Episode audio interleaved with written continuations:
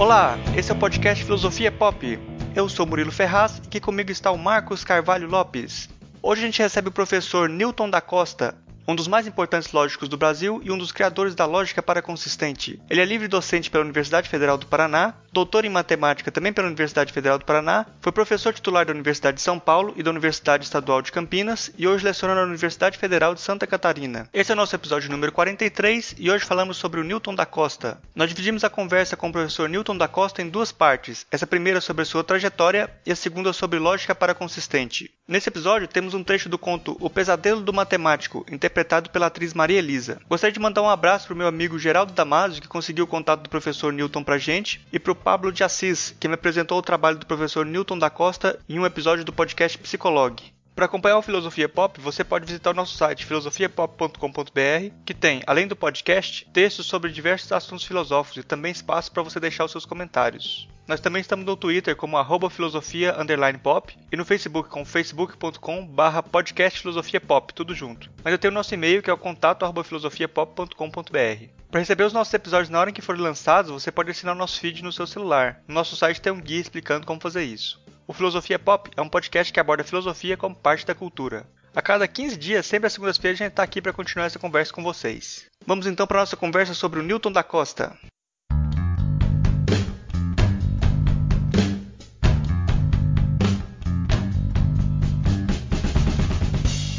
Hoje a gente recebe aqui, direto de Florianópolis, o professor Newton Carneiro Afonso da Costa. Ele é livre docente pela Universidade Federal do Paraná, é doutor em matemática também pela Universidade Federal do Paraná. Ele foi professor titular na Universidade de São Paulo e na, na Unicamp e hoje leciona também na Federal de Santa Catarina. É, hoje a gente vai conversar com o professor aqui sobre a trajetória dele com, com o Newton. Eu começo perguntando aqui para o senhor é, quem é o Newton da Costa? Bom, eu nasci nos anos no século passado, evidentemente, em 1929. E até hoje, desde cedo, tive muito interesse em matemática, em física, em, de modo geral, em filosofia, de modo geral na, nas ciências e na, na, nas artes. Minha mãe era professora de francês, e com ela eu li vários autores franceses. Uma tia minha era professora de História da Música e de Música, ela conheci muita coisa sobre música com ela. E um tio meu era professor de História da Filosofia na Universidade Federal do Paraná, naquela época não era federal. E com ele eu discutia muito filosofia e, de, principalmente por influência dele, é, eu comecei a me interessar tremendamente pela filosofia, em particular pela lógica e também pelas relações básicas que existem entre as ideias científicas, principalmente em física. Qual é a, a, a inter-relação entre as, as, questões de física quântica com a relatividade geral, a relatividade geral com a mecânica clássica, etc, etc. Então, na verdade, desde criança, desde cedo, a, a influência sobre mim, da minha família e de alguns colegas mais próximos foi muito grande. E foi isso que, que, me, que fez com que eu me decidisse para a, a dedicar minha vida à ciência e à filosofia. E aos poucos eu fui fazendo os cursos necessários. Tirei, por exemplo, um curso de engenharia. Não tanto que eu quisesse ser engenheiro, mas que na época, nos anos 50, praticamente só havia curso de, os cursos de engenharia, direito e medicina. Então, embora já existisse assim meio de uma maneira não muito efetiva o curso de matemática na Faculdade de Filosofia, Ciência e Letras, eu vi que na verdade precisava tirar um curso com, por exemplo, engenharia. Tinha um pouco de matemática e tal, e não seria totalmente perder tempo, porque eu ia ver, iria ver como é que a matemática, a física e outras ciências são, encontram utilidade na vida comum, na engenharia, nas construções e no contorno. E foi isso que eu fiz, tirei engenharia. Logo depois consegui me formar também em, em matemática pela Faculdade de Filosofia, Ciência e Letras. Também fiz a parte de didática e comecei a lecionar na Universidade Federal do Paraná. É, ainda como professor da Universidade do Paraná, eu visitei a França várias vezes e principalmente por influência de professores estrangeiros, um professor Remy Freire, que era um português que, que veio ensinar por uma certa temporada em Curitiba, no Estado Federal do Paraná, e principalmente com os professores também, que são que eram os que eu encontrei na França, especial, sobretudo na França. Então, toda essa essa influência fez com que eu me dedicasse aí de corpo e alma e quis fazer ciência mesmo, fazer filosofia mesmo, mas para valer. Agora, é fácil perceber que naquela época era muito difícil você querer fazer uma carreira como eu queria, uma carreira de, de ciência ou de filosofia séria, no meio em que eu vivia. A, a, a minha solução foi exatamente acabar imigrando para São Paulo. Eu pensei, pensei, exatamente o seguinte, que aqui é muito difícil fazer qualquer coisa, naquela época pelo menos, então eu vou imigrar. E tive sorte, de, de, tinha boas relações com o professor da Universidade de São Paulo, com o professor Edson Fará, com o professor Cândido Lima da Silva Dias e outros, e me transferi. Fui transferir para eh, para a Universidade de São Paulo, sendo é, professor titular, eles tendo aceitado o curso, o, o concurso que eu fiz em Curitiba para ser professor catedrático da cadeira da Análise Matemática Superior na Faculdade de Filosofia, Ciências e Letras da Universidade Federal do Paraná. Então fui para São Paulo. São Paulo eu tive um bom estágio também na, na Unicamp e, de fato, em São Paulo foi meu ponto, foi o ponto de partida para eu conseguir fazer uma série de coisas, visitar várias ah, instituições do mundo inteiro, tanto dos Estados Unidos, da Europa, da Austrália, e me dedicar de corpo e alma ao que eu sempre apreciei, que é exatamente fazer filosofia e filosofia da ciência. E principalmente com o auxílio de de matemáticos franceses, lógicos franceses, comecei a publicar uma série de trabalhos na Academia de Ciências de Paris. E graças a esse trabalho comecei a ficar conhecido. E aí começaram a me convidar, passava a ter boa temporada no exterior eh, durante anos e anos e anos. E foi esse, foi assim, e essa foi em síntese a minha carreira. Quer dizer, eu fui sempre tratei de procurar me aperfeiçoar, de melhorar, e fui seguindo a carreira de acordo com as dificuldades, etc., que o contorno impunha a mim. Pensei algumas vezes em sair do Brasil, mas por uma série de razões decidi não, fa não fazer isso. E continuei aqui, consegui fazer um bom núcleo de lógicos em, em, em torno de mim, tanto no, na Universidade Federal do Paraná, quanto na, na Unicamp e na Universidade de São Paulo, aos, que aos poucos se espalhou para o Brasil todo. E Lá, em, apesar do Brasil aqui, em ciência e em filosofia, ser assim meio marginal, o fato é que com todo esse esforço, tudo isso, pelo menos na parte de lógica e filosofia da ciência, o Brasil conseguiu começar a se projetar. E esse foi o esquema geral da minha atividade de professor e de pesquisador. É, professor, eu acho que a gente vai. Essa, essa resposta do senhor deu um, um bom panorama. Agora a gente vai complicar um pouco mais a história, para ficar mais densa, assim. Eu queria voltar lá quando o senhor começou a estudar aqui. É, eu já vi entrevista que o senhor disse que era mau aluno. Como é que o senhor era mau aluno? Como é que era a educação é, inicial que o senhor teve? É, na, nas instituições. Dizer, em nível universitário ou em nível Não, não, não no nível fundamental, no nível fundamental. É... Ah, em nível fundamental eu, na verdade, não jamais apreciei é, escola. Não gostava de convivência forçada. Tinha poucos amigos, as coisas que eu gostava de fazer em geral, pessoas da garotos da minha idade não gostavam. Então era difícil o convívio. E, isso foi fazendo com que eu ficasse cada vez mais uma pessoa, uma pessoa mais só e afastada do contorno. Eu tinha bons amigos, tudo, mas na verdade eu preferia ficar em casa da biblioteca do meu avô. Meu avô tinha uma biblioteca na casa dele, nos porões da casa dele, uma coisa monumental para a época. E eu passava dias e estudando e trabalhando, mas nas minhas coisas é, deixava de lado a parte de, na, do ginásio e do científico, e isso fazia com que, em geral, nos exames eu tivesse uma certa dificuldade, porque eu não, não ligava muito o que a escola queria que eu soubesse. Eu, não, eu, eu gostava de, e me dedicava de, realmente de, coração às coisas que eu queria. Esse é, é, é um problema sério é, do ponto de vista da, da didática e da, da pedagogia de uma universidade, de, de, do, ensino secundário e tal.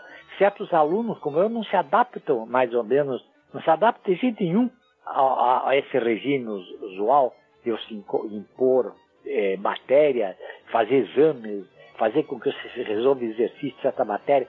É, talvez para 90% das, das, das pessoas, homens e mulheres, isso seja uma medida sensata. Agora, para alguns, como eu, não, não, não, não, não é uma, uma medida sensata. Eu iria amolado na escola, chateado.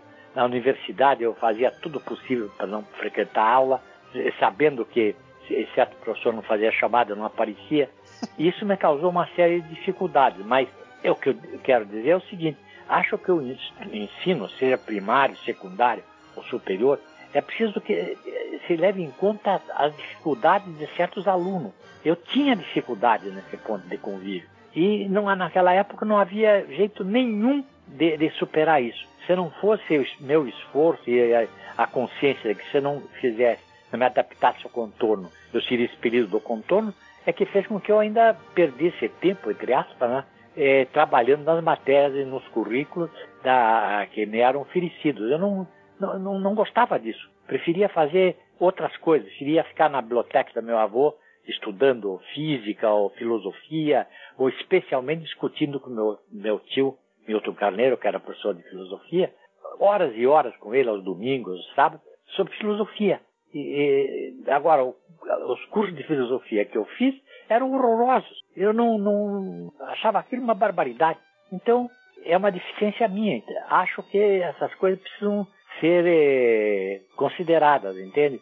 Ah, na, na, mesmo na, nas universidades. Repare quanta gente muito boa acaba não sendo doutor, acaba não, não tirando curso superior e tal. Não é por nada, mas é que não se adaptam.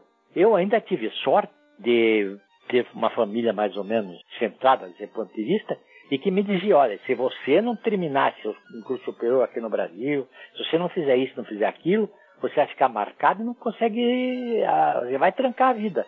Então eu acabei fazendo, mas foi para mim um desespero.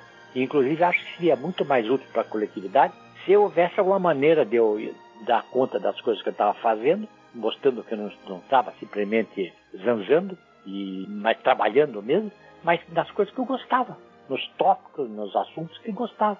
Uhum.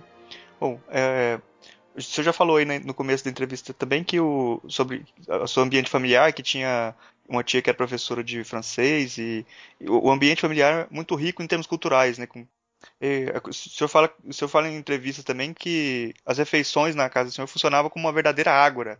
De de, tinha de debates que a narrativa, é, as narrativas de primeira pessoa não tinham lugar. Queria saber como que era isso, como que eram esses debates. O X da questão é o seguinte, é, na verdade, por exemplo, minha mãe tinha, fazia umas reuniões e ela pedia o seguinte, que ninguém falasse na primeira pessoa do singular, eu.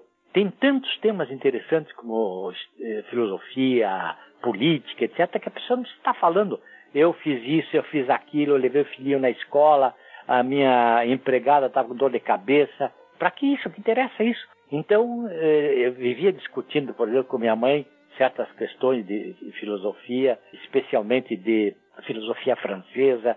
Com esse, com esse meu tio, Milton Carneiro, eu passava horas e horas lá no, no, na, na casa dele, ao sábado e domingo, discutindo filosofia. Ele falava, falava, falava, eu discutia com ele e tal. E, e foi isso, essa foi a mola, essa foi o verdadeiro em si, é, aprendizado que eu tive.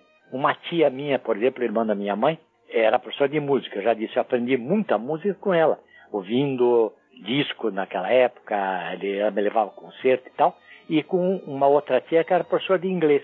A, uma, uma das primeiras vezes que eu fiquei emocionado cheguei a quase chorar quando li um trecho, foi quando eu estava lendo com ela o discurso de Marco Antônio na, no enterro de, de César, na peça Júlio César. Eu, eu fiquei realmente eh, nervoso, fiquei chocado, fiquei, foi uma coisa incrível. Quer dizer, eu percebi o que um grande autor realmente pode fazer com, as, com os leitores. Então foi assim. A, a, a, o ensino verdadeiro para mim veio de casa e não da escola. É, nesse, nesse, sentido aí, eu acho interessante é, que o senhor diz da, a descoberta de Descartes numa conversa dessas, como o senhor descobriu Descartes e foi ler o discurso do método. E como parece que essa leitura também te marcou, como o senhor disse agora do, do, do, do Júlio César, né, do discurso do Marco Antônio, a leitura de Descartes parece ser um outro, um outro momento de epifania, né? Ah, claro, eu, eu, foi um presente da minha mãe. Né? Ela tinha uma biblioteca muito grande e me apontou o livro Descartes, eh, que é o discurso do método. E eu me lembro que comecei a ler o livro e fiquei encantado com o livro. Eu tinha, acho, 11 ou 12 anos. Eu disse, puxa, eu tenho que. Eu, agora, esse, esse, esse discurso do Roberto, ele aplicou e tal.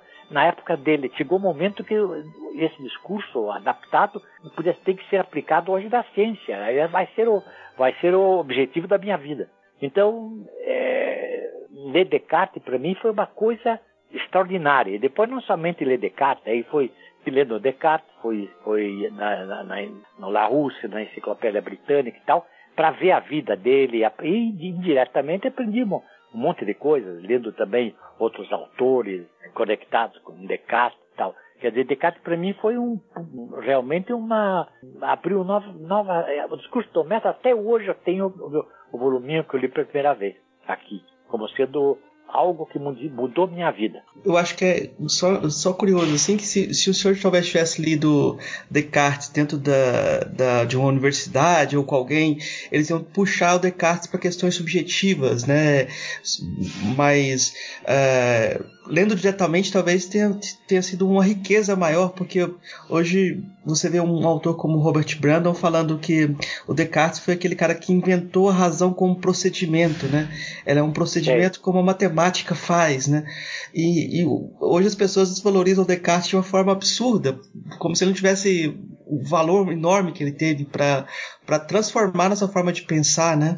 Não, sem dúvida. Ele, ele da história da filosofia, ele, ele constitui um ponto de flexão. Quer dizer, tanto que ele é, é, é o pai da filosofia moderna. A filosofia até ele é de um jeito, a partir dele foi transformou de, eh, completamente. Descartes foi incrível, inclusive uh, outros trabalhos depois de Descartes eu fui levado a ler e tal. Inclusive o, o, o, o discurso do Mestre é o prefácio de um, um, trabalho que ele fez. A segunda parte é, é uma como encarava física, geometria, etc, etc. Então, é, na verdade, tudo que o Descartes disse era alguma das coisas, pelo menos, eram totalmente coisas essenciais, eram completamente novas, diferentes do que se queria fazer, etc, etc. Em todo caso, o momento agora não é para dar uma aula de filosofia, mas falar da, da influência de Descartes. Quer dizer, Descartes para mim foi fundamental. E, e interessante que, indiretamente, eu fui é, ler algumas coisas de filosofia, de lógica, e entrei em contato com Bertrand Russell, que foi a grande influência na minha vida também. E o fato de eu ler, gostar muito de Descartes, de Russell, de alguns outros, não quer dizer que eu siga o que eles dizem, que eu seja sequado. Ao contrário, eu, o que eu acho interessante é que eles abriram para mim um discernimento, quer dizer, o meu discernimento, eles, eles mostrar, mostraram uma luz. Quer dizer, eu sou capaz de pensar por conta própria e tentar fazer alguma coisa por mim, só isso. Ao passo que eu acho que, como se ensina a filosofia usualmente, é uma, é uma coisa meio interpretativa. Você pega Descartes, pega Russell, e você tem que começa a querer interpretar a vírgula, é, e o que ele disse, o que ele não disse, etc, etc. E na realidade, para mim, não foi isso que eu fiz. Eu, eu, Descartes, não sei se eu, a minha leitura de Descartes ou de alguns trabalhos de Russell são a, a, exatamente, estão exatamente de acordo com o que a maioria dos especialistas diz, mas são o meu Descartes e o meu Bertrand Russell. Foram eles que mudaram, mudaram completamente minha vida. É, o senhor também é, fala, às vezes fala da figura do Napoleão também, que o senhor tem uma, é, uma certa. O senhor tem alguns estudos sobre, sobre essa figura? Ah, ou pelo menos é, é, é, Napoleão, porque Napoleão tem o seguinte: toda pessoa com meio complexo de inferioridade, como mais ou menos eu tinha, e talvez tenha até hoje, é, adora Napoleão. é só pe pegar a história de Napoleão dar um, e olhar e verificar que um, uma pessoa lá, nascida na Córcega, naquela época, etc., acabou se tornando dono da Europa. Isso é uma coisa incrível. Agora, Napoleão, eh, eu admiro principalmente como um estrategista, um grande eh, general. Ele tinha coisas horríveis, não é? Mas uhum. Eh, essa parte de, de, de, dele como administrador, como general, é insuperável. Eu acho que ele talvez seja, sem dúvida nenhuma, o maior general condutor de exército que a humanidade teve até hoje. Uhum. Mas eu, sobre, o senhor estava falando sobre o seu complexo de inferioridade, que o senhor fal, falou aí. É, como que o senhor faz para superar isso de alguma forma? Porque assim, hoje o, o senhor acho que pode ser considerado um do, dos maiores pensadores de, de, algum da área de lógica, por exemplo, no, no, no Brasil. É, aí acho que nesse ponto dá para falar que o senhor superou o seu complexo de inferioridade ou não? Claro. Agora, superar o complexo não é uma coisa que se possa fazer. O que você pode fazer é eliminar o complexo, o psicanálise e tal. Eu também tenho muita. Estive debaixo de tratamento psicanalítico por conta própria e fui procurar também especialista e tudo. Mas o X da questão é o seguinte: eu acho que esse, esse complexo que eu tinha é que me ajudou. É graças ao complexo é que eu consegui fazer o que eu fiz. Porque num ambiente horrível como é o Brasil, pelo menos naquela época, quando eu comecei, eu nada, não, havia nem, só um dia, só havia uma, haveria uma maneira de fazer eu ficar quieto. Eu me dar um tiro. Por quê? Porque talvez por causa do meu complexo. Quer dizer, eu industrializei e aproveitei o próprio meu complexo. Portanto, ele me fez bem em vez de fazer mal. Nesse sentido aí, até é curioso, assim, que os psiquiatras falam que é bom dormir quatro horas, mais seis horas por dia, né? E o Napoleão dormia só quatro, né? É, aí Napoleão fala... era, era, é, era um caso inacreditável. Você passava, o pessoal que trabalhava com ele sofria muito, porque ele não dormia, era, era incrível. Não somente para fazer as coisas do ponto de vista militar, das batalhas e tal, mas também como político, como organizador, como, como uma pessoa que queria colocar a França uh, em primeiro nível, né? Então, é, na realidade, ele é uma pessoa eh, extraordinária. Agora, tem coisas horríveis. É, por exemplo, você sabe que ele mandou fuzilar o Duque d'Angan. Agora, isso foi uma barbaridade. O coitado do Duque nunca fez nada contra, contra Napoleão, etc.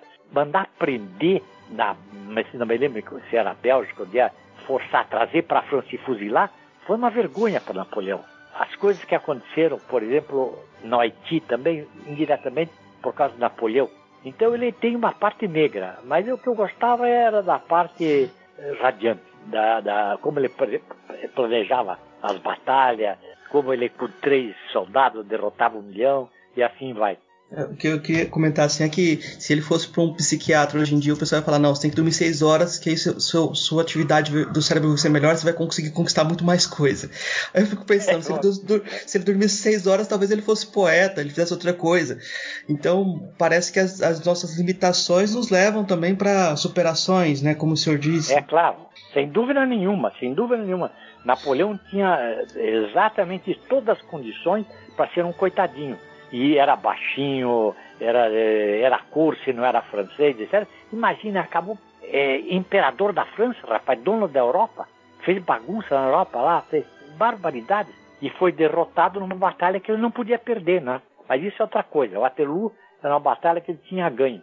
Espero que os historiadores não fiquem chateados, amolados com essa minha observação. O senhor já falou que a sua motivação para começar os estudos sistemáticos da lógica estaria em problemas de caráter é, psicológico, em diálogo com a psicanálise. É, eu, em parte sim, mas, mas uma das razões principais foi a influência de Bertrand Russell, né? Uhum. Bertrand Russell, desde garoto, eu, eu é, da família, comecei a ler, principalmente uma tia minha que me lecionava em inglês. Então eu conhecia bem a obra dele de como político, como organizador social, etc. Depois que eu fui entrar a fundo na obra dele como lógico, como filósofo da ciência, etc.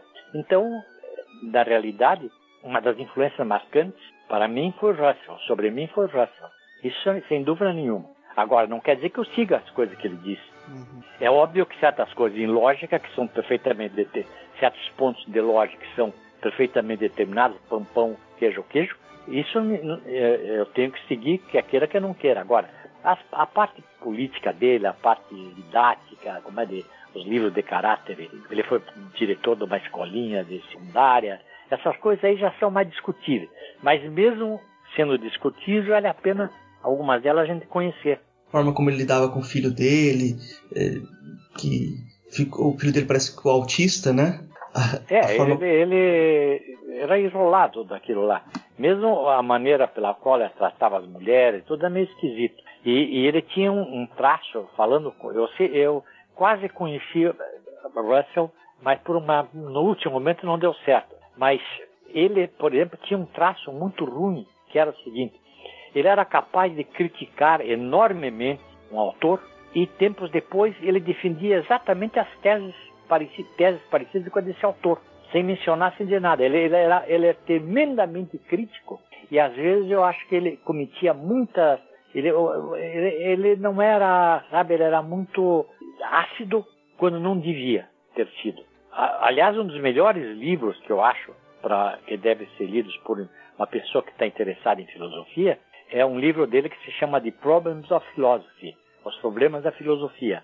É um livrinho pequenininho, mas é uma beleza. Eu, eu, eu estudei sempre a partir da perspectiva do pragmatismo e os debates dele com o John Dewey são muito interessantes também, por essa é. força, por essa potência dele. Às vezes muito violento, assim, eu, o Dewey não consegue debater com ele, mas eu acho que não devia ter debatido. Nos termos dele. Nos termos dele. É, o Russell era muito agressivo, às vezes, e cometia é, injustiças, essa é a verdade. Mesmo é, não só quando discursava, mas também quando escrevia. Ele tinha uma capacidade enorme, todo dia ele escrevia um livro novo. E é, sabe como é? Às vezes ele mesmo se desvia e tudo, mas é como ele dizia, ele mesmo confessava, a minha finalidade é buscar a verdade. Se eu depois de um certo tempo vejo que uma certa opinião que parecia para mim verdadeira não é verdadeira, eu mudo de opinião. Então ele todo dia mudava de casaco. É, além do desses desses é, diálogo com a psicanálise, também o senhor fala em outros problemas dialéticos, diálogos com Marx e com Hegel, é, problemas técnicos de matemática também que o senhor tratava que fizeram como motivação para o senhor é, trabalhar com, as, com, a, com, a, lógica. Assim. O senhor podia falar sobre essas, essas bases assim, que levaram o senhor a trabalhar com a, com a lógica? Claro. Bom, é, no tocante a meu trabalho em matemática é, e a motivação para a lógica, é fácil de ver. Matema na matemática, na, na teoria dos conjuntos, no começo do século, fim do século passado, eh, eh, fim do século XIX, começo do século XX, a matemática estava em efervescência. O que acontecia é o seguinte, foram descobertas algumas dificuldades, especialmente por um matemático chamado Cantor, certos paradoxos, um paradoxo de Burali Forte, do matemático italiano Burali Forte e tal, e o, o, o edifício da matemática começou aparentemente a seguinte, é reconstituir os alicerces da matemática. E nesse ponto, Russell foi uma das pessoas que se dedicou de corpo e alma a essa tarefa, e começando com o livro The Principles of Mathematics, os princípios da matemática, e acabando nos de eh, Princípio a Matemática, que ele escreveu com White, Whitehead, que é uma maravilha, uma beleza, é um, é um monumento que eu ver. É, é, é uma coisa monumental, uma das maiores obras do século XX. Pois bem, ele então tentou superar esses, esses paradoxos, tudo. Na verdade, ele não conseguiu muito bem, mas, mas tentou. Então, essa, essa é uma das motivações do meu trabalho, quer dizer, estudar lógica, ver até que ponto eu posso fundamentar a matemática na lógica ou mostrar que isso não, aconte, não acontece.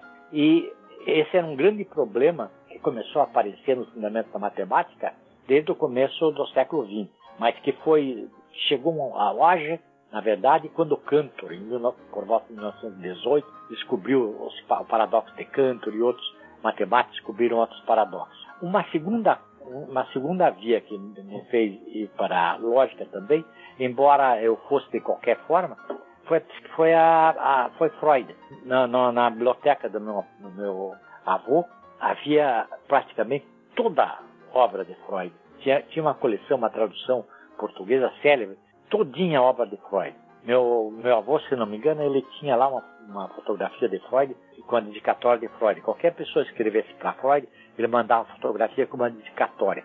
Então, é, me interessei muito pela, pela, porque, por as coisas que Freud dizia, especialmente por um, um artigo dele chamado Da Negação, que é quase que um convite a você estudar lógica. E me aproximei muito, tanto aqui quanto lá em São Paulo, quanto na França, de psicanalistas lacanianos. E os psicanalistas lacanianos gostam muito de, de lógica. E isso me obrigou a eu ter que estudar algumas das coisas de Lacan, eu já tinha lido muito Freud, e é, entrar em contato com ele, dar cursos, eu me dava cursos. Além de tudo, poucas vezes na minha vida eu ganhei tanto dinheiro quando, quanto quando eu é, dava aula de lógica para psicanalista. Até hoje, recentemente, eu dei um curso em São Paulo, fiz uma conferência em São Paulo, num núcleo de lacaniano, que foi uma coisa incrível. Eu nunca imaginei que pudesse ter um grupo tão grande interessado nas coisas que eu estava fazendo. Eu falei sobre física atual. E as perguntas depois foram sensacionais. Eu fico pensando o seguinte: por que as nossas universidades são tão horrendas e esses núcleos, como por exemplo o núcleo lacaniano, etc., são tão bem constituídos, pessoas interessadas que querem fazer alguma coisa? Isso me, me chocou. Digo, o que é que eu preciso pegar essa, o que eu preciso fazer para pegar esse espírito que norteia esses grupos assim e jogar numa universidade? E outra coisa, eu me interessei também muito por dialética, mas aí por uma razão muito simples, é porque Popper dizia o seguinte, que a dialética era uma bobagem, não nesse termo, né, mas mais ou menos, porque na verdade era não era lógica, não se, não se podia logicamente sustentá-la. A presença de contradição criava problema. Então eu comecei a trabalhar nisso e minha cada vez mais curioso. Eh, tive entrei em contato com uma ou, ou essa pessoa lá nos Estados Unidos entrou em contato comigo, etc. Nós escrevemos alguns artigos sobre fundamentos lógicos da psicanálise. Mostramos lá como a psicanálise pode ser dada numa lógica paracustênica, que foi uma lógica que eu andei mexendo e tal.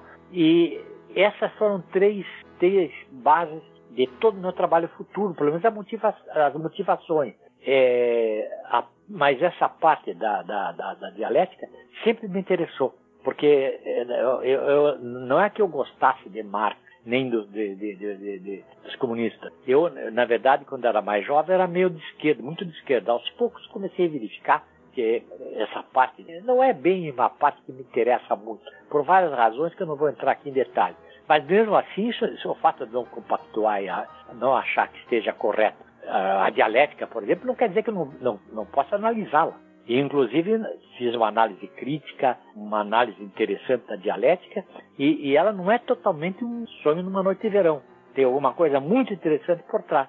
Agora, para explicar tudo isso, seria, seria necessário horas e horas aqui eu explicando como eu fiz isso com esse professor norte-americano.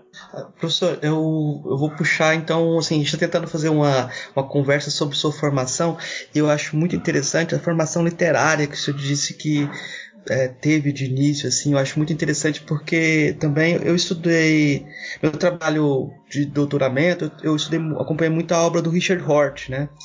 É, e o Richard Hort, ele era, o pai dele era poeta, né? E o pai dele foi frustrado, o pai dele não conseguiu ser poeta e o Hort, é, curiosamente, ele fez doutorado sobre Whitehead. Ele fez um ah. trabalho sobre. sobre é ah. curioso, porque ninguém fala desse trabalho inicial dele. Ele, ele estudava num grupo de superdotados, acho que Princeton. Sei, sei. Então ele fez um trabalho Puxa, inicial. Sobre... Princeton, é? É, tinha lá um grupo lá de, de excepcionais, ele entrou com 15 anos sei, no Princeton. Sei. Aí ele fez o um trabalho sobre Whitehead por conta do Whitehead ter um, um valor muito grande para a poesia, né? Então a poesia pensada na, na, na, na no, filigrama da matemática, né? Uh, até dá para dizer isso. É, mas eu, eu, diria que o senhor tem um gosto para literatura, com certeza. Mas eu queria perguntar que existe um monte de defesas da poesia em relação à racionalidade. Mas tem aquele matemático inglês Hard que fez uma apologia da matemática defendendo a beleza da matemática pura, em termos platônicos. Né? Ah, como que o senhor vê a beleza da matemática em relação à literatura? Como é que o senhor vê essas duas belezas? Olha, a matemática, evidentemente, tem uma certa base, um certo valor estético. Isso não há dúvida nenhuma. Agora, é óbvio que o valor, que a beleza em matemática, não é o mesmo valor que a beleza em pintura, por exemplo. Você precisa tomar cuidado. Agora, é, grandes autores, como por exemplo Poincaré, costumava dizer seguinte, o valor supremo, aliás, vou citar um Amoroso Costa, que é um matemático brasileiro que escreveu um livrinho muito interessante nos anos 20 ou 30 sobre fundamentos da matemática. O título do livro é As Ideias Fundamentais da Matemática. Ele dizia o seguinte: o valor supremo da matemática não radica no seu valor de verdade, não radica no seu valor de aplicação, mas radica no seu valor de beleza. Isso ele, ele, ele falou e quem, quem começou a propugnar por, por essa posição foi Henri Poincaré, um matemático célebre. Era, é, é isso é, é chamado esteticismo de Poincaré. E eu acho também que isso é fundamental, quer dizer, a matemática tem um valor estético. Agora, esse, é a beleza, a beleza matemática não é uma beleza assim que agrada sem noção. Balgart dizia que a beleza é aquilo que agrada sem noção. Ao contrário, eu acho que a beleza matemática, se não me engano, Edgar Allan Poe é que disse isso, que a beleza, a beleza, por exemplo, de uma, de uma coisa em ciência, um texto em ciência e tal, radica que ela, num mínimo de momento, de instante, ela provoca o máximo de ideia. Quer dizer, a, a matemática, uma coisa bonita da matemática, você fica sufocado pelos aspectos que estão ali. Quer dizer, um teorema bonito, uma teoria bonita matemática é uma coisa. Um teorema idiota, uma teoria eh, muito simples em matemática é outra. Você provar que na, eh, na realidade, eh, no dia a dia, que 2 mais 2 dá 4 é fácil e não, aparentemente não tem beleza nenhuma. Mas se, se você fizer uma reformulação da aritmética e se você estudar, por exemplo, uma geometria diferencial, uma coisa assim mais enrolada em matemática, você vai ver que esses teoremas, esses resultados, eles, eles, eles formam algo, uma coisa, constitui algo de uma beleza inaudita, incrível. Uma beleza mais ou menos parecida com a beleza da música. É algo que no, no menor instante possível, num lapso de tempo, você vê um mundo de ideias, eh, vamos dizer assim, em efervescência. É, é, é essa a, a visão que eu tenho. Inclusive, Edgar Allan Poe, na, na filosofia da composição do Corvo, ele dizia o seguinte, que o Corvo, quando ele foi, foi aliás, diga-se de passagem, eu acho que The Raven, o Corvo, é uma das, é a poesia mais bonita até hoje escrita em qualquer língua. Mas isso é a minha opinião e das línguas que eu conheço. Pois bem, ele diz o seguinte, que uma grande obra, como por exemplo, se você quiser fazer uma coisa fundamental, longa, você tem que começar pelo fim.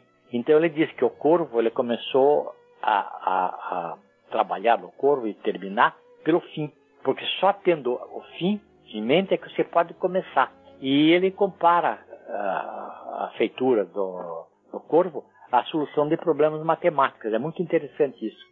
E, e ele, como sendo um dos é, criadores do Dupin, que é um detetive assim, tipo Sherlock Holmes, ele, ele, ele lá mostra exatamente isso, que a matemática está por trás de uma série de coisas e tudo, e que a matemática, quando entra nessas diversas áreas, é, torna aquilo resplandecente, torna cada vez mais bonito. É como quando se consegue musicar um poema. Ele já era bonito.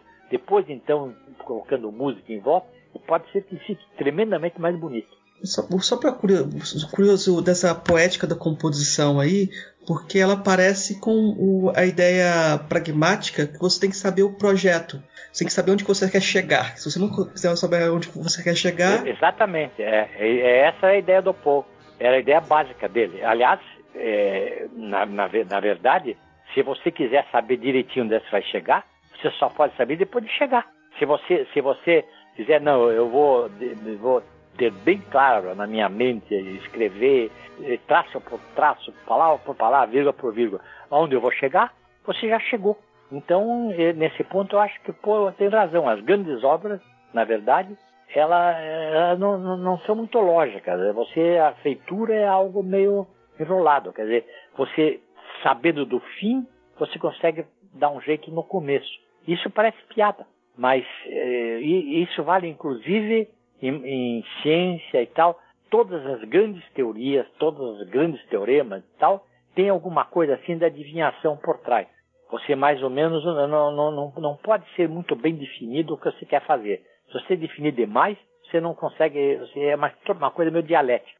Eu, eu sempre fico curioso sobre essa escrita, sobre quando o senhor escreve poemas e para onde vão esses poemas e qual é a função desses poemas como exercício espiritual, é, como ideia de, dessa autocriação. O que significa escrever poemas para o senhor? Que é um lógico, né?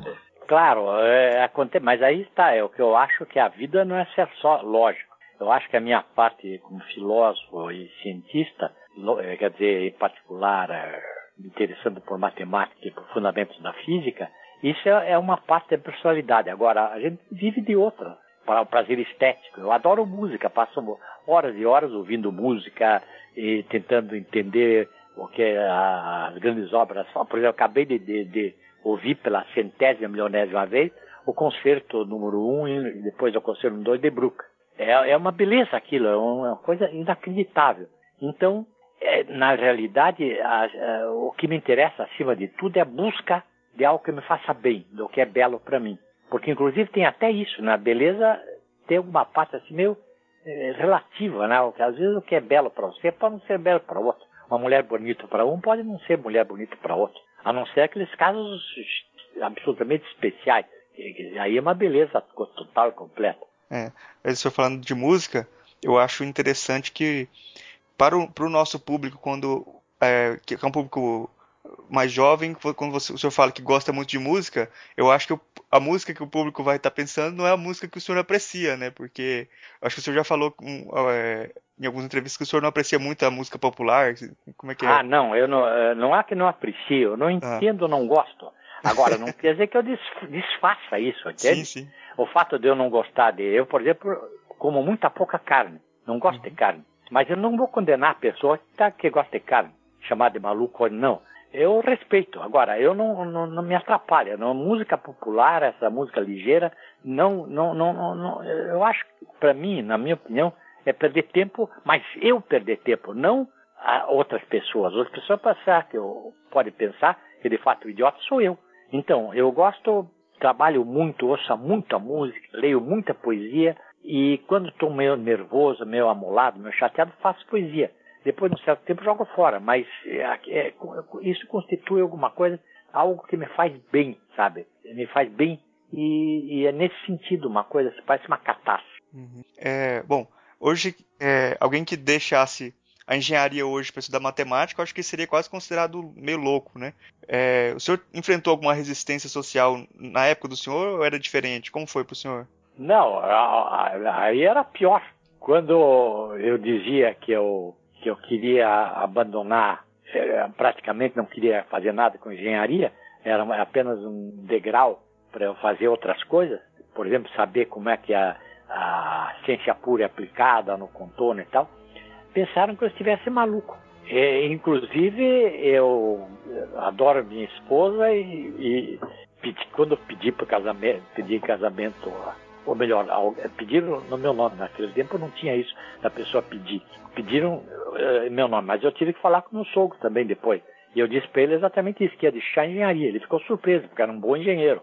Era um cheiro conhecidíssimo aqui, muita construção e tal. E, eu, e ele, ele, eu expliquei e ele entendeu. Eu disse, olha, não adianta, eu vou ficar maluco se, se, se me meter em engenharia. Prefiro ganhar pouco e passar fome e, como professor de matemática, até no ensino secundário, do que, do que fazer engenharia, não dá, não tenho condições.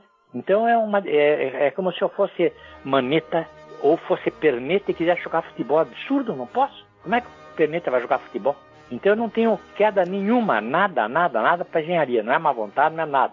O que eu gosto é outra coisa, ficar divagando, estudando, fazendo minha, minhas atrapalhadas aqui. Só isso. Que inclusive tem a seguinte vantagem: isso não, não amola ninguém, não cria casa para ninguém.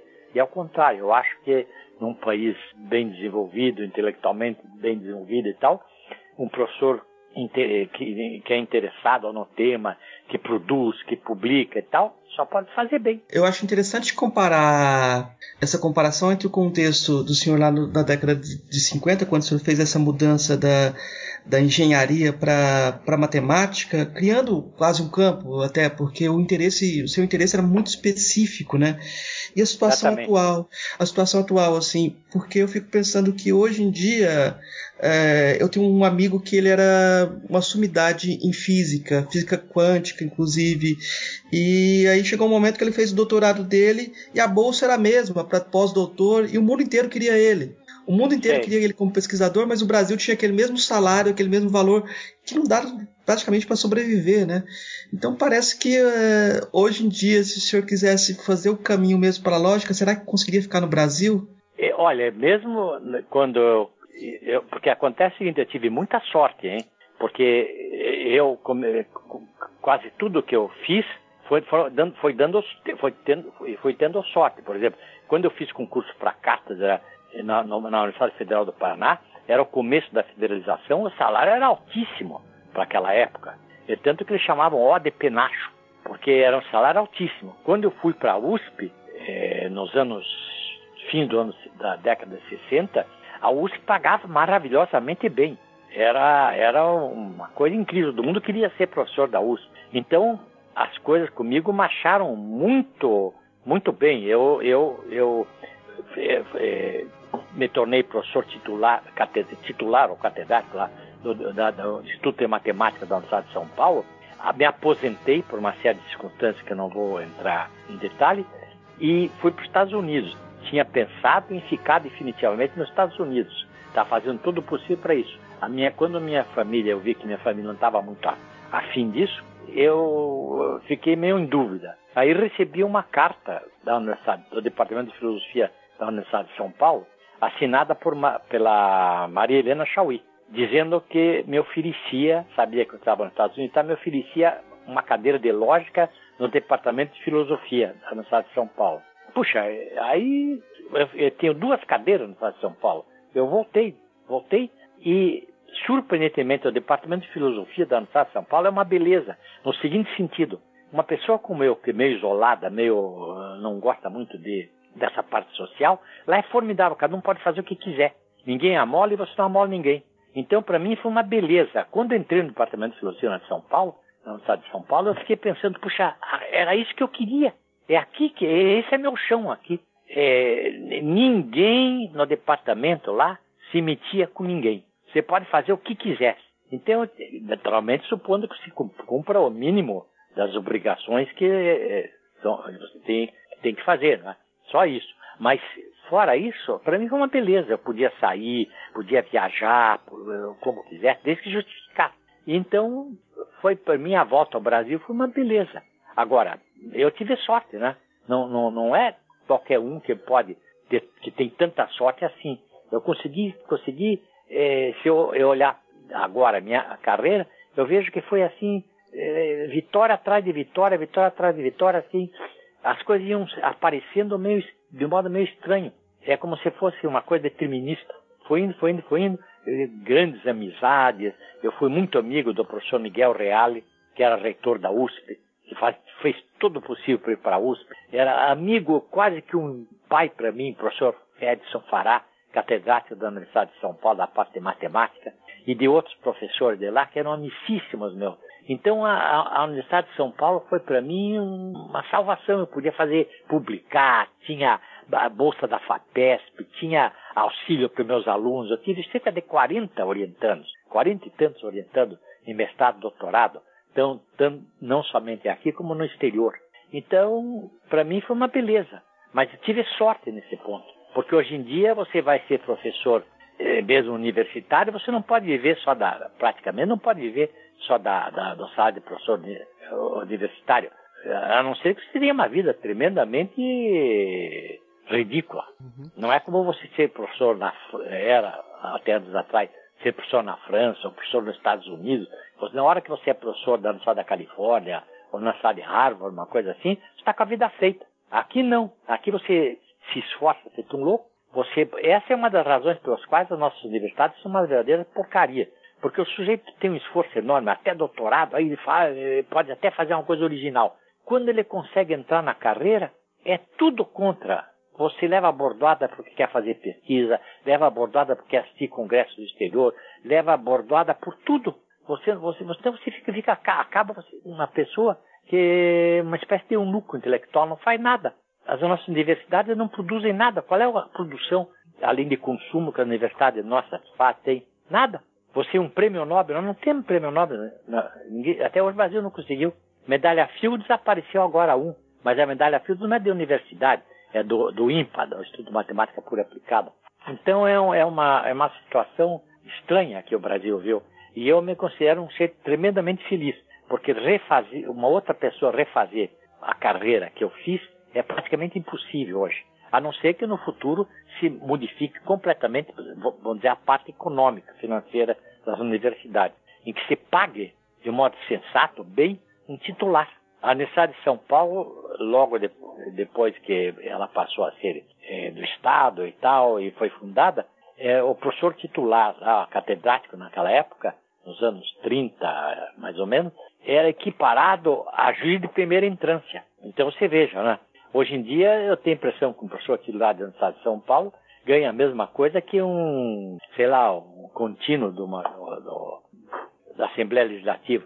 Então não, não pode, né? É, é, com o tempo, cada vez se amassou mais a atividade intelectual aqui no Brasil. O Brasil, na minha opinião, se não tomar consciência disso, vai virar aqui um, um deserto do ponto de vista intelectual. Tudo que se faz no Brasil é por influência de alguns indivíduos. Não há nada, nada, nada de sistemática em nenhuma instituição aqui do Brasil, a não ser no, no, no ITA, que é o Instituto Tecnológico da Aeronáutica, mais ou menos na escola militar, e por uma razão fundamental. Escola militar que eu digo é a escola de UIME, é, Instituto Militar de Engenharia. E porque aí entra a parte do exército, né, que é meu, meu força as coisas, porque caso contrário não, não, não vai, não sei. Eu, eu vejo as universidades federais brasileiras, pense bem o que é o, o, o que essas universidades fizeram. Por exemplo, em matéria de, de, de, de patente, é quase zero.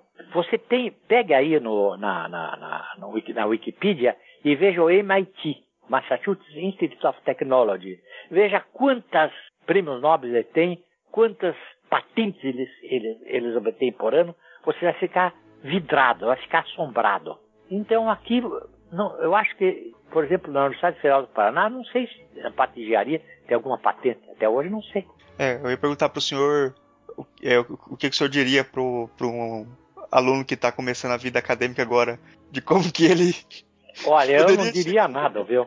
É, eu, eu diria o seguinte, assim, olha, rapaz, se você tiver assim muita vontade de se projetar, de fazer alguma coisa, ter um complexo de Napoleão, como eu tive, é melhor estar no pé tente ir para os Estados Unidos, tente ir para outro país.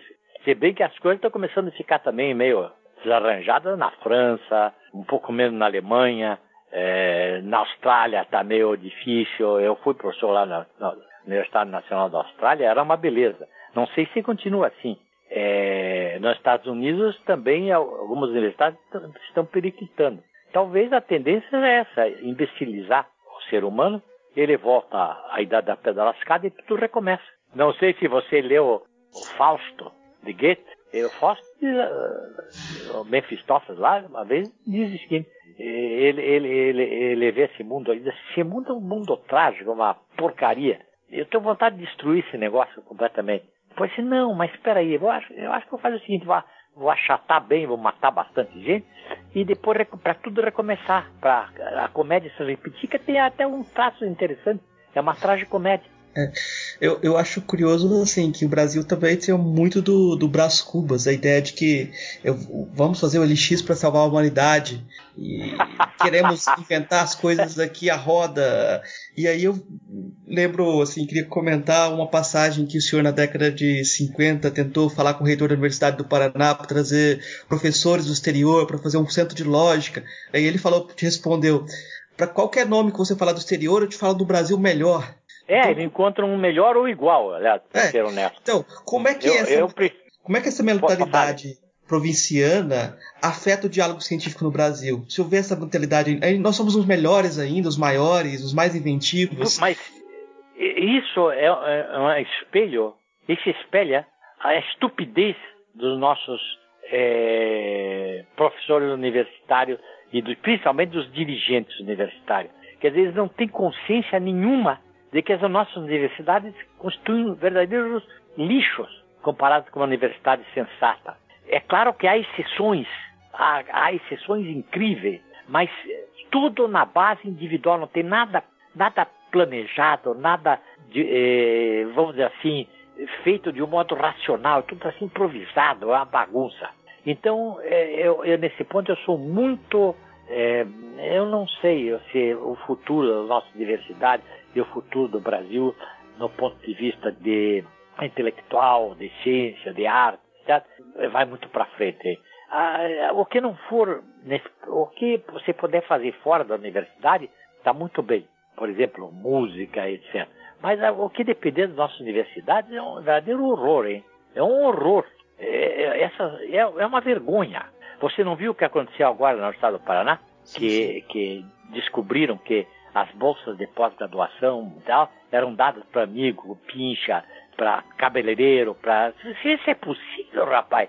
É, mas o pior não é só, não é que, é, que alguns é, membros lá da, da, da, da, parte burocrática tenham dado essas bolsas, é que ninguém viu.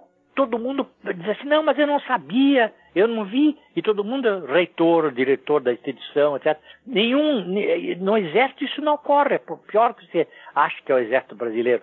No exército aconteceu alguma coisa errada no quartel, que é responsável pelo comandante. Vão para cima do comandante, comandante que resolve o caso, mas ele é o responsável. Aqui ninguém é responsável por nada. Você amanhã é diretor no zoológico, desaparece todos os leões do zoológico, todos os mamutes lá. Eu não, não sabia. Certo? Roubaram de noite. Vai plantar batata, rapaz. Ninguém é responsável por coisa nenhuma. A nossa, você pergunta para é, uma pessoa assim, chega numa universidade e pergunta: o que é que você tem aqui que projeta a universidade? Os caras dizem, ah, tem um, um time de futebol, não sei do que, tá, tá. É uma loucura, rapaz. Ninguém fala em prêmio nome, ninguém fala em medalha Fields, ninguém fala em produzir no exterior. Isso, isso é uma loucura. Como é que se, como é que se hoje pode produzir, seja uh, em, em ciência, seja em filosofia, seja no que for, sem, sem publicar em inglês? Não dá, é impossível, ninguém lê. Nem na Argentina o pessoal lê coisa em português. E a Argentina está colada no Brasil. E, e, o Brasil precisa tomar, o, eu não sei se tem solução, mas precisa tomar um choque, um eletrochoque não, não é possível isso ser desse jeito, rapaz. É uma loucura. As nossas universidades não são universidades. É, é, é, é uma barbaridade. Você é, não tem nada. A própria USP, que no meu tempo ainda é, parecia que era uma coisa, puxa, que foi realmente uma grande universidade, agora parece que virou uma bagunça. E, inclusive, tem o seguinte: eu não gosto de falar em política nem nada, mas acho que, inclusive, os nossos estudantes e alguns professores são terríveis. Começam com coisas assim é, tipo material de PT e política e tal, e aí a coisa fica horripilante. Aí né, é um, é um campo meio delicado de entrar, né? Ah, né? Eu não, não adianta eu entrar porque eu, se eu mesmo que eu entre, ninguém ouve e vão pensar que eu tô tonto. Não, não.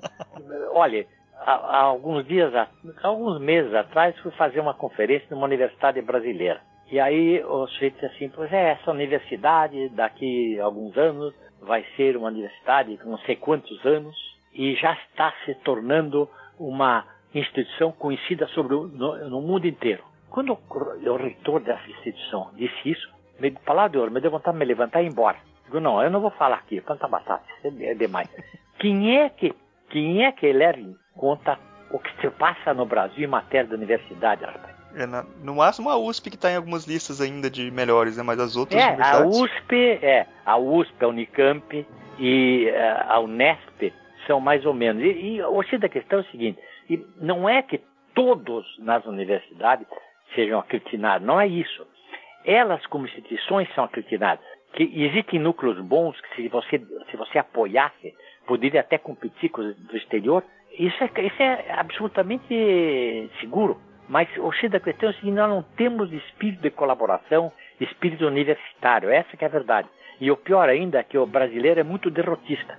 Se você, se você publicar, se você ganhar um prêmio Nobel, a reação dos seus colegas vai ser o seguinte, em vez de, de dizer, puxa, que bacana, vou dar um abraço nele, é dizer, pílula, como caiu o prêmio Nobel, o nível do prêmio Nobel. Quer dizer, tem mais essa grande, essa grande coisa do brasileiro. Eu conheço muito a Polônia, onde vivi.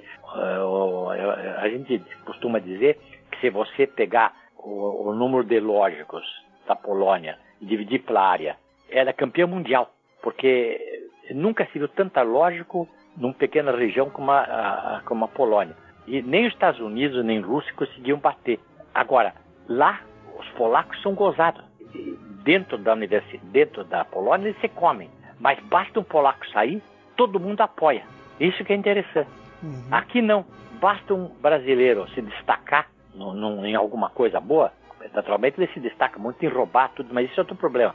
É, numa coisa realmente interessante, em arte, em ciência e tal, todo mundo critica. É, é, é isso, é, ah, você publica, sabe que houve um tempo, quando eu publicava meus trabalhos na França ou nos Estados Unidos, eu escondia, porque o pessoal, meus colegas, principalmente na Universidade do, do Paraná, não entendiam isso. Uma vez o vice-reitor, que não vou dizer que é o nome, é, eu fui feito idiota levar uma, uma, nota minha que apareceu no Concandido da Academia de Ciências da França, todo alegre. O, o, cara me olhou e disse, Newton, mas me diga uma coisa, se o que você faz é bom, por que você escreveu em francês? Escreva em português, que você é dotado, eles traduzem.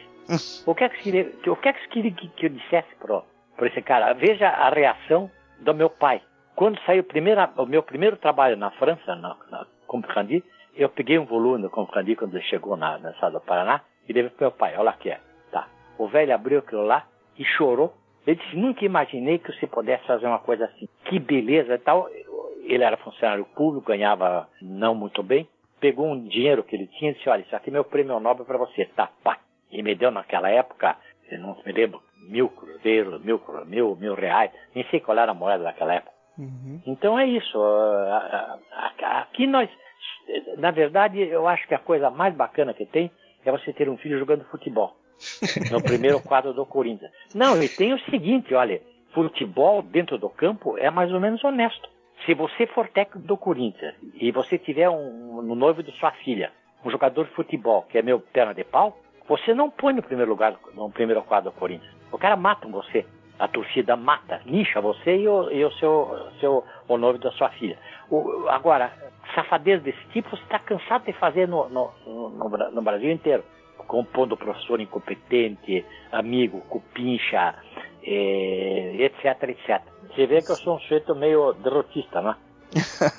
meio cético. Isso é, isso é sobrevivência também. Se fosse, se fosse totalmente é, contextualizado, você seria contexto, não, seria, não teria diferença em relação a, a essa não solidariedade. Uma coisa que eu acho muito muito importante no que o senhor diz é essa falta de responsabilidade. Tem um filósofo tcheco, Ernest Tugendhat, que ele vive pelo Brasil dando palestras é, depois que se aposentou na Alemanha, e ele diz que para você começar a fazer qualquer coisa, você tem que ter a responsabilidade de falar em primeira pessoa, né? de, de, de poder ser responsável por aquilo que você diz.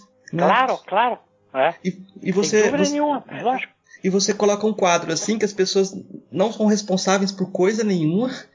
E aí como que elas fazem ciência? Elas fazem ciência repetindo o que os outros dizem é. e complexificando assim, tipo, uh, você deve ter acontecido com você dar uma palestra e a pessoa não vai debater o que você diz, ela quer, ela pede a palavra e resume o que você disse, como se é, é. é, e é, o que acontece quando há, quando há uma solidariedade dos vencedores também é um problema, assim, é, você ser chamado para os lugares para que você diga a verdade, porque as pessoas não se colocam no mesmo nível para dialogar com você, não são outros eus que estão dialogando, são, estão jogando confete. Isso é mortal para a ciência, né? Ah, claro, sem dúvida nenhuma, poxa, sem crítica não há ciência, sem crítica não há filosofia, sem crítica não há atividade nenhuma intelectual, não é possível. Eu, eu, eu, eu acho que se, é absurdo disso. O desenvolvimento do espírito crítico é a coisa mais importante que tinha que ser desenvolvida na universidade. E, e, espírito crítico de tudo, quer dizer, qualquer. Porque, se você pegar a filosofia, como é em certas universidades, a filosofia não é, não é dada com espírito crítico. A filosofia, por exemplo, pega Marx e dá Marx como se fosse verdade absoluta. Isso é uma burrice. Mesmo que fosse verdade absoluta, não se deve fazer assim. Você deve exatamente dialetizar a coisa, discutir, debater. Filosofia é debate. E, e, e, e, na hora que fica tudo meio assim, como se fosse marfim, e, que, que você não pode tocar, não pode mexer, não pode nada, o negócio é uma burrice, não dá.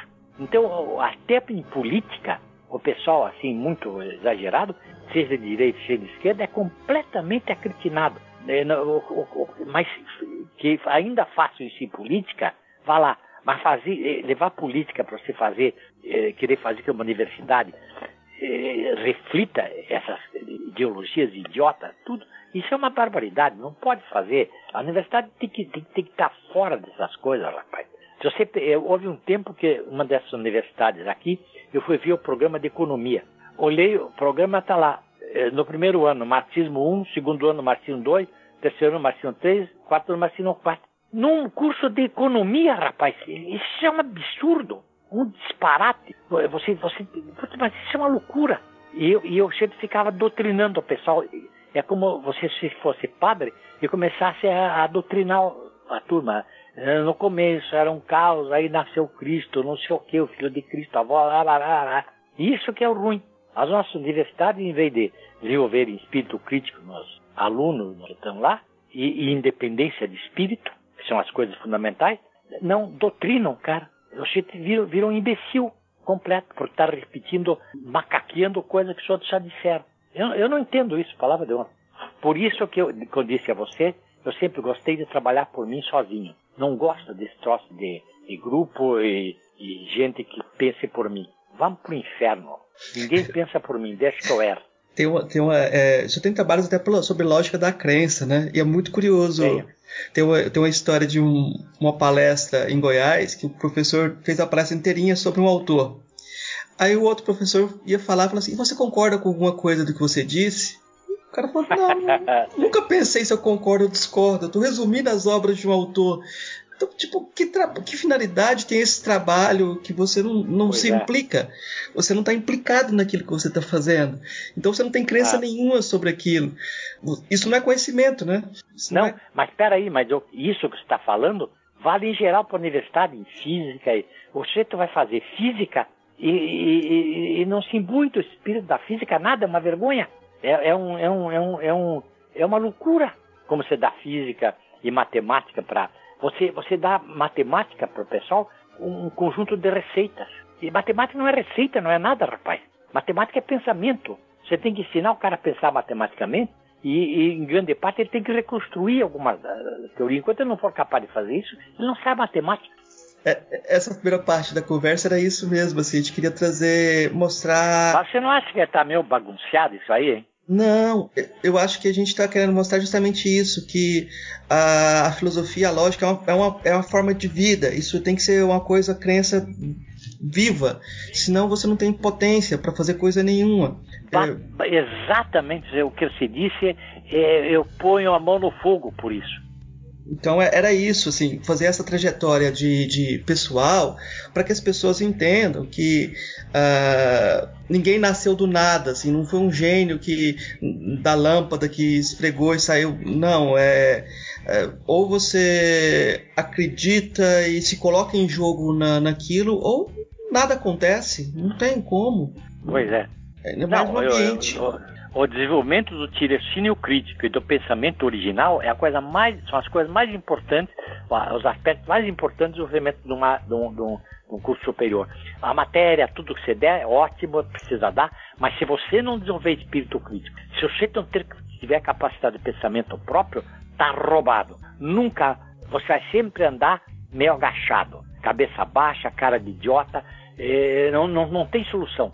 Aliás, aqui no Brasil isso é típico, né? É, não sei se contam a história de que, que quando o Einstein esteve lá no Rio de Janeiro, ele, uma das pessoas que o recebeu, um astrônomo muito conhecido aqui no Brasil, uma hora ela pegou uma cadernetinha e tirou do bolso e escreveu qualquer coisa. Aí Einstein perguntou para ele, me diga uma coisa que você está fazendo. Disse, não, eu tive uma ideia agora que eu estou com o senhor e, e, eu sempre tomo nota de ideias originais que eu tenho. O senhor não tem uma? Eu acho que eu para ele não, porque eu só tive umas poucas ideias originais. Esse não é precisa de cadernetinha nenhum. Bom, então o senhor, o senhor já, a gente já deu, é, teve uma trajetória bacana aqui da, da vida do senhor. A gente pode passar para as indicações aí, né?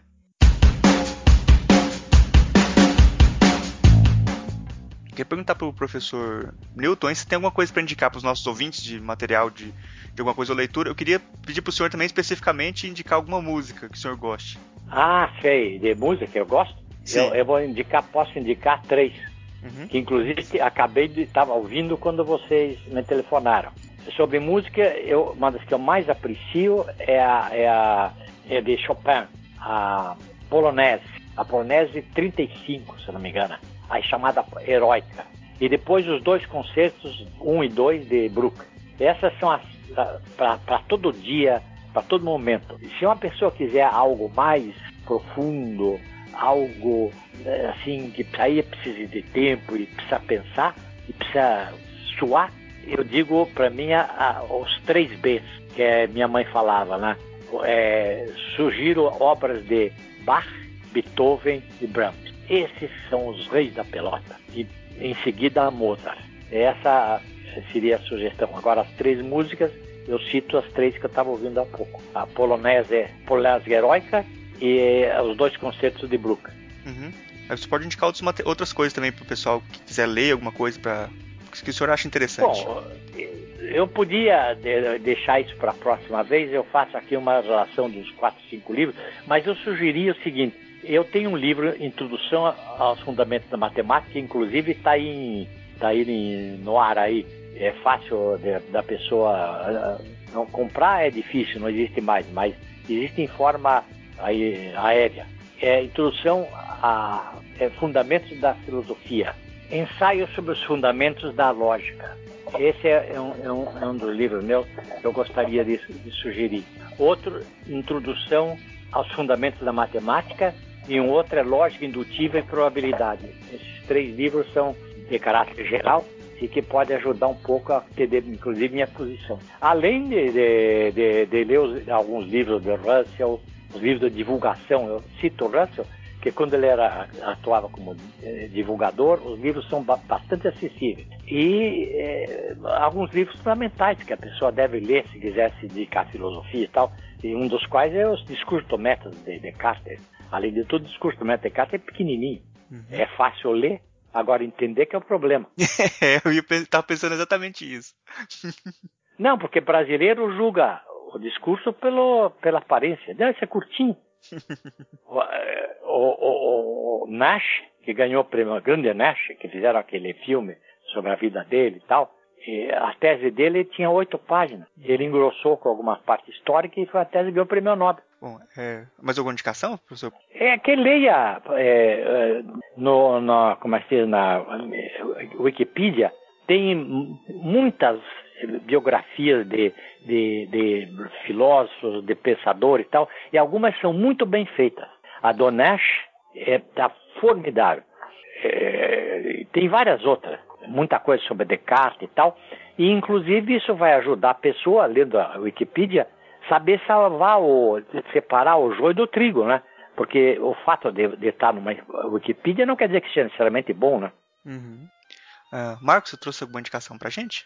Eu, eu vou indicar o livro é, da série Encontros, que tem entrevistas com o professor Newton da Costa, para que a pessoa se aproxime um pouco dessa, dessa perspectiva que a gente tentou é, desenvolver nesse diálogo aqui. Mais importante, eu acho, eu acho que se, sem essa perspectiva, você não consegue fazer a passagem do sistema lógico para as implicações filosóficas. O trabalho do professor Newton da Costa é um trabalho que tem implicações na antropologia, na psicanálise, e a gente pode prolongar essas aplicações aí da medida que a gente consegue entender e se aproximar com mais profundidade. O que não pode é claro. fazer um, inventar, colocar qualquer coisa aí com título como se a obra dele fosse a valisadora de qualquer projeto inconsistente, né? Exatamente. Mas eu acho que aí é, essa, esse livro de entrevistas eu acho que é uma, uma boa pedida.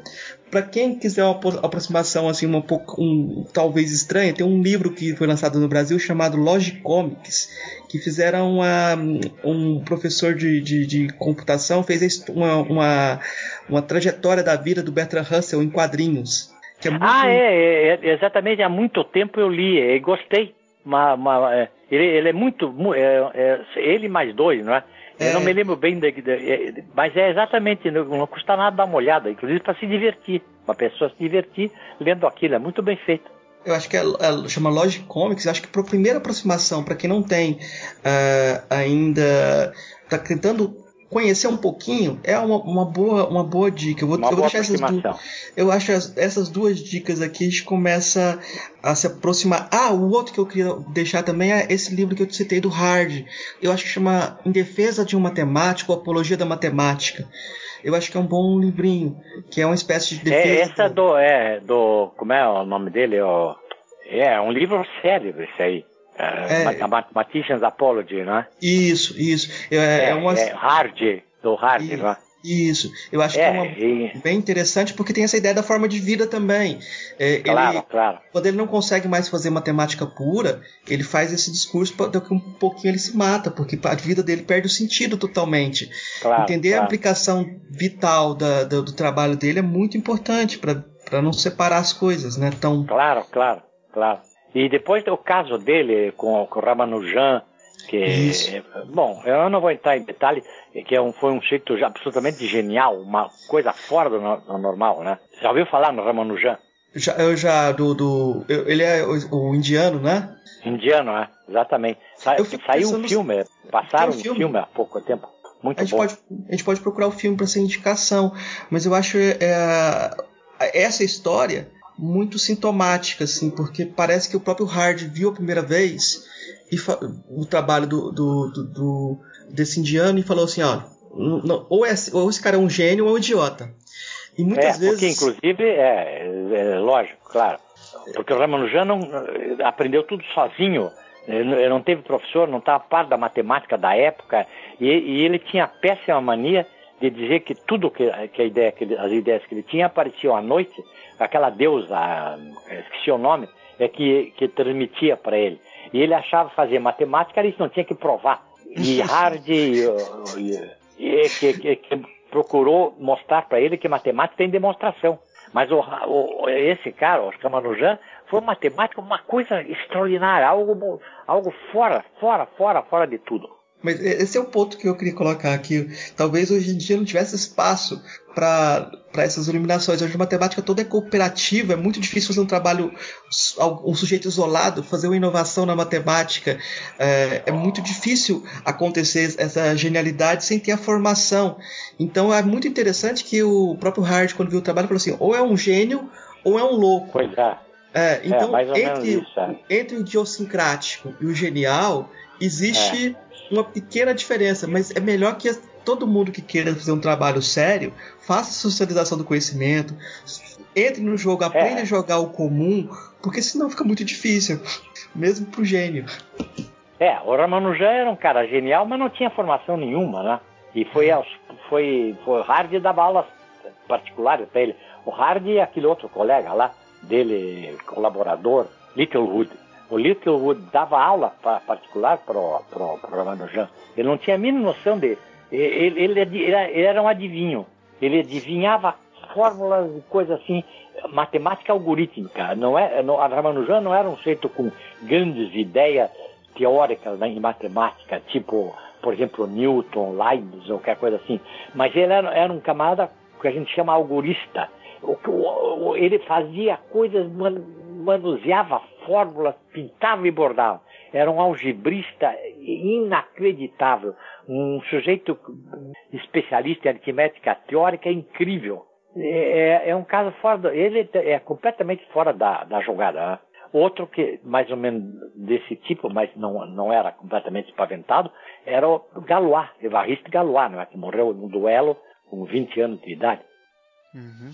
Bom, professor, é, queria agradecer muito a presença do senhor aqui no programa. Foi muito importante para a gente ter o senhor aqui. A gente até achou que não ia nem conseguir trazer o senhor, que, que era, seria difícil demais conseguir trazer, mas é um prazer demais ter o senhor aqui no nosso programa. É, é, só que, que há um erro lógico no que está dizendo. Hum, você não me trouxe para o programa, porque você não veio aqui me pegar. tá certo. Não é? é? Sim, sim. Bom, é, queria agradecer muito o senhor. A gente vai gravar a parte 2 ainda, né? Com a, com a claro, parte mais teórica. Amanhã né? eu guardo. Perfeito. Sim, sim. Tá bom. Tá certo. Muito obrigado, senhor. Um, um abração aí para vocês. Abraço. Tchauzinho. Trecho do livro Bertrand Russell, de Ray Monk. Bertrand Russell escreveu um conto que dramatiza o caminho intelectual que ele trilhara em suas reflexões sobre a matemática. O conto se chama O Pesadelo do Matemático, The Mathematician's Nightmare, e conta a história do professor Squarepant, que, exausto por um longo dia de estudo das antigas teorias de Pitágoras, adormece em sua cadeira, onde um estranho drama ocorre em seus pensamentos adormecidos. Nesse drama, os números não eram categorias desencarnadas como ele havia suposto. Eram criaturas vivas, dotadas de todas as paixões que ele estava acostumado a encontrar em seus companheiros matemáticos. Em seu sonho, ele se encontrava no centro de círculos concêntricos sem fim. O primeiro círculo continha os números de 1 a 10, o segundo aqueles de 11 a 100, o terceiro os de 101 a 1000 e assim por diante, ilimitadamente sobre a superfície infinita de um plano sem limites. Os números ímpares eram machos, os pares fêmeas. Ao seu lado, no centro, estava Pi, o mestre de cerimônias. O rosto de Pi tinha uma máscara, e se compreendia que ninguém poderia olhar para ele e sobreviver. Mas os olhos dardejantes olhavam pela máscara, inexoráveis, frios e enigmáticos. Cada número possuía seu nome claramente marcado sobre seu uniforme. Diferentes tipos de números tinham diferentes uniformes e formas diferentes. Os quadrados eram lajotas, os cubos eram dados, os números redondos eram bolas, os números primos eram cilindros indivisíveis e os números perfeitos possuíam coroas. Os números dançavam em volta do professor Square Punch e de Pi em um balé amplo e complicado. A um sinal de Pi, o balé cessou, e os números foram um por um apresentados ao professor Square Punch. Cada número fez um pequeno discurso explicando suas propriedades particulares. Depois de um tempo, o matemático ficou enfadado e se voltou para Pi, dizendo: Você não acha que as apresentações restantes poderiam se dar por subentendidas? Diante disso, houve um clamor geral. O estrondo foi tão grande que o matemático tapou os ouvidos com as mãos e dirigiu para Pi um olhar suplicante. Pi acenou com seu cajado e proclamou com voz de trovão: Silêncio! Ou todos vocês vão se tornar incomensuráveis! Todos empalideceram e obedeceram. Ao longo do balé, o professor havia notado um número dentre os primos, o 137, que parecia teimar e não querer aceitar o seu lugar na série. Por fim, 137 exclamou: Parece que tem uma droga de burocracia excessiva aqui. O que eu quero é liberdade para o indivíduo. A máscara de Pi estremeceu. Mas o professor intercedeu, dizendo: não seja duro demais com ele. Eu gostaria de ouvir o que o 137 tem a dizer. Um tanto relutante, Pi consentiu. O professor Squarpant disse: Diga-me, 137, qual é a razão da sua revolta? Diante disso, 137 irrompeu um discurso exaltado. É a metafísica deles que não suporto. Eles ainda fingem serem eternos, embora muito tempo atrás sua conduta mostrasse que eles não pensavam uma tal coisa. Todos achamos o céu de Platão estúpido e decidimos que seria mais divertido governar o mundo sensível. Desde que descemos do Império, temos tido emoções e não são diferentes das suas. Cada ímpar ama sua par correspondente e as pares se sentem atraídas pelos ímpares, apesar de achá-los meio esquisitos. Nosso império agora é desse mundo. E quando o mundo for pelos ares, nós vamos também. O professor Squarepant concordou com 137. Mas todos os outros, inclusive Pi, consideraram-no um blasfemo e se voltaram contra ambos, ele e o professor. A multidão infinita, estendendo-se em todas as direções para além do que a vista pudesse alcançar, se lançou contra o pobre professor em um vozeiro furioso. Por um momento ficou aterrorizado. Então, ele se recompôs. E lembrando de repente da sua sabedoria durante a vigília, gritou mais alto: Fora! Todos vocês são apenas símbolos de conveniência! Em um lamento desolado, a grande formação se dissolveu na bruma, e ao acordar, o professor se ouviu-se a dizer: E o mesmo vale para Platão. O sonho pitagórico, Russell acabou por pensar, não tinham sido mais, o tempo todo, que um pesadelo.